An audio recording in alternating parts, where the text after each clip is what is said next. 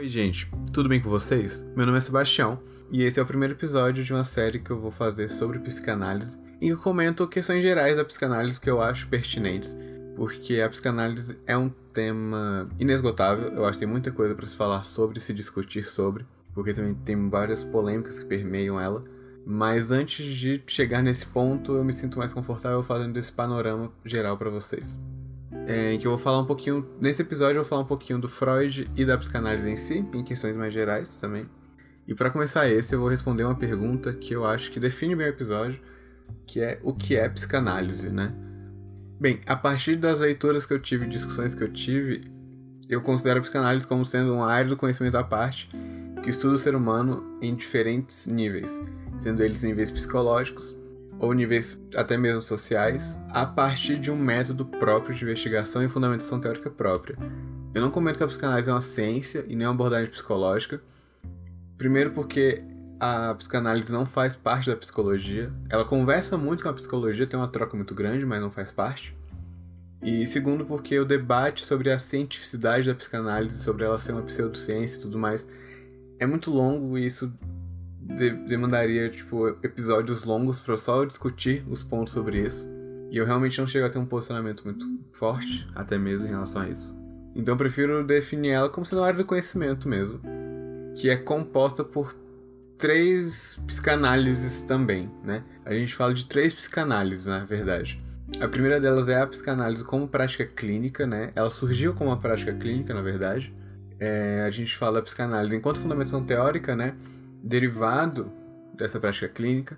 Então a gente tem os textos tanto do Freud quanto dos pós-freudianos que são essa fundamentação. E a gente tem também a psicanálise como método de investigação, que é também que é a base tanto para a prática clínica quanto para a fundamentação teórica, porque essas duas são possíveis por causa desse método. E tendo isso em mente, eu acho que também é relevante eu comentar um pouquinho sobre o criador psicanálise, porque é impossível, na verdade, falar de psicanálise sem falar dele. O criador da psicanálise, né, o fundador dela, foi Sigmund Freud. Ele nasceu em 1856, na Áustria. Ele foi um neurologista. O primeiro contato que ele teve, assim, com o que viria a se tornar a psicanálise foi em 1884, mais ou menos, quando ele, ele estava em contato com Breuer, que tratava de pacientes histéricas através de um método de aberração que é um método derivado da teoria do trauma, né? A teoria do trauma diz que os sintomas histéricos são associados a um evento traumático e esse evento faz com que esses sintomas perdurem na pessoa. Então, esse método de aberração que o Freud utilizou também baseia-se na questão do, de um descarregamento desse afeto relacionado a esse evento, curando a pessoa da histeria. No ano seguinte, em 1885, Freud também estudou com Charcot, na França, durante um tempo. Ele era um neurologista, mas ele utilizava da hipnose para tratar da histeria, através do método de sugestão. Só que tinha um problema que foi o problema que. Uma, foi uma das questões, na verdade, que fez o Freud abandonar a hipnose anos depois, foi que a hipnose não conseguia lidar com os recalques e a resistência dos pacientes histéricos.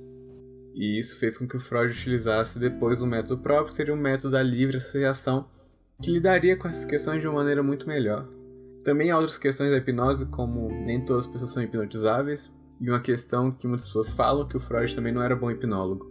Então tudo isso conversou para que ele chegasse a abandonar esse método e seguisse no próprio, que era que é o que basicamente é o método que a psicanálise utiliza até hoje, né? Que a associação utiliza muitos dos conceitos que ele vai abordar na sua primeira tópica, que é a que eu vou falar agora. Em 1895, Freud, junto com Breuer, eles publicaram um estudo sobre a histeria, que é um dos marcos iniciais da psicanálise. Só que muitas pessoas falam que a primeira obra de fato psicanalítica foi a Interpretação dos Sonhos, publicada em 1900, e é nela que o Freud ele fala pela primeira vez da constituição do aparelho psíquico da pessoa, que o aparelho psíquico seria constituído por três instâncias: a consciência, a pré-consciência e o inconsciente. A consciência seria tudo aquilo que está na superfície né, da nossa mente, porque se a gente. Tem uma, existe uma analogia muito didática, eu acho, que fazem em relação a isso, que seria o aparelho psíquico enquanto um iceberg, a parte de, de cima seria a consciência, e tudo está abaixo seria o inconsciente. para mostrar que a gente não tem consciência de muito mais coisas do que a gente pensa. Mas tudo que está ali na superfície seria consciente, tudo que está ali acessível no momento, né? O pré-consciente é um conceito meio vago, seria mais um limiar, assim, entre os dois. Tanto que não é muito utilizado esse conceito e é uma confusão mesmo. De pessoas que acham que ele. que falam que ele é parte da consciência, pessoas que falam que ele é parte do inconsciente. E temos o próprio inconsciente, que para mim é a pedra angular da teoria psicanalítica, junto com a questão do recalque. Seria tudo ali que não tá, que não tá acessível, né? Na verdade, tudo aquilo ali que, não é, que é inacessível. Mas pode vir a ser acessado por questões como sonhos e atos falhos, etc. E falando de sonhos, é justamente isso que dá nome à obra, né? Nessa obra, Freud fala que os sonhos são a realização do desejo inconsciente. Claro que os sonhos não são apenas isso, ele reformula isso depois, mas essa frase dá uma boa ideia de que os sonhos são a via régia de acesso ao inconsciente, porque é a partir deles que a gente vai conseguir achar muitas informações e manifestações do inconsciente, apesar das deformações que o sonho passa, porque há uma diferença entre o conteúdo latente do sonho, né, a questão mais onírica mesmo, e o que é, que é manifestado, e o que a gente lembra no dia seguinte quando acorda. Dito isso, eu posso comentar um pouquinho mais falando que o Freud chegou a reformular também outras coisas, além dessa questão dos sonhos. Ele reformulou sua primeira tópica cerca de 20 anos depois. Agora ele falava de três outras instâncias, sem deixar totalmente de lado as três primeiras, porque ainda eram relevantes, mas as novas eram o id, o ego superego. Ele também reformula questões como como a teoria pulsional dele, que eu vou comentar mais especificamente depois, porque não é o intuito eu abordar demais e de maneira profunda alguns, alguns conceitos mesmo. Eu acho que não cabe aqui nesse episódio. E até mesmo a questão das práticas, como eu já mencionei antes. Eu também acho um pouco relevante comentar sobre a, o Zeitgeist no sentido do lugar que o Freud ocupou na sua época e que ele ocupa hoje. Não sobre a relevância da psicanálise. É um tema muito importante, na verdade. Se a psicanálise ainda é relevante, seja como fundamentação teórica ou como prática clínica tendo em vista que na década de 80 a gente teve o surgimento de abordagens como a teoria cognitivo-comportamental, perdão, a terapia cognitivo-comportamental, que tem sua eficácia comprovada e a princípio deixaria a psicanálise defasada, segundo muitas pessoas, mas também a questão de que na época o Freud representou uma ferida narcísica para o ser humano. Na história da humanidade, a gente teve até agora três feridas narcísicas muito fortes. A primeira dela foi com Copérnico, que foi sobre a questão do geocentrismo e do heliocentrismo. Tirar a Terra do centro do universo é um golpe narcísico porque mostra que a gente não está num lugar especial perante ao universo.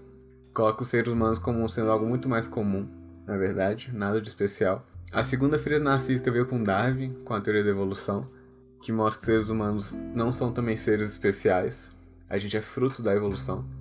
E a terceira feira narcísica veio com Freud, quando ele fala da questão do inconsciente. E a gente pode resumir isso numa frase, né? Essa questão do Freud, que seria que o homem não é senhor da sua própria casa. A gente não manda na nossa própria vida porque o inconsciente está ali e a gente não consegue acessá-lo.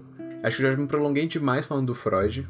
Eu devo salientar que, apesar de ele ser a base, a psicanálise não pode ser reduzida a ele, porque o próprio Freud cometeu erros e ele tem ele é cercado por polêmicas desde é, teorias de charlatanismo indo a questões de machismo e indo a questão até mesmo que o Freud ele era um drogado então há muita polêmica em relação a isso e que é preciso ter cuidado e consciência na hora de verificar e afirmar esse tipo de coisa e tem muitos autores que vieram depois dele autores atuais até que têm sua contribuição enorme para a área Sejam eles os pós-freudianos como o Winnicott, o Bayon, ou, ou mais contemporâneos como o Green ou o próprio Lacan.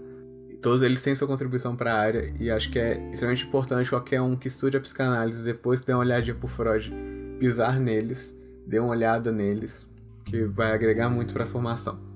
De forma geral é isso, gente. O próximo episódio eu vou falar um pouquinho sobre a questão do estudo em psicanálise então, fiquem ligados, esse é um episódio também acho que um pouco mais curto que esse, mas que eu vou trazer mais recomendações. A minha recomendação para esse episódio, na verdade, são duas. São a biografia do Freud, escrita pelo Peter Gay, que é a biografia definitiva do Freud, é considerada, né, no caso. E um livro que eu li parte dele quando eu fiz a matéria de teorias psicanalíticas, que é A Conquista do Proibido, do Renato Mezan.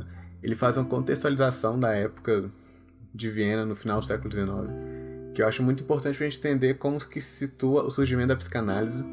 E eu acho que ele é, ele fala de maneira muito mais didática do que eu poderia fazer aqui hoje, então vale muito a leitura.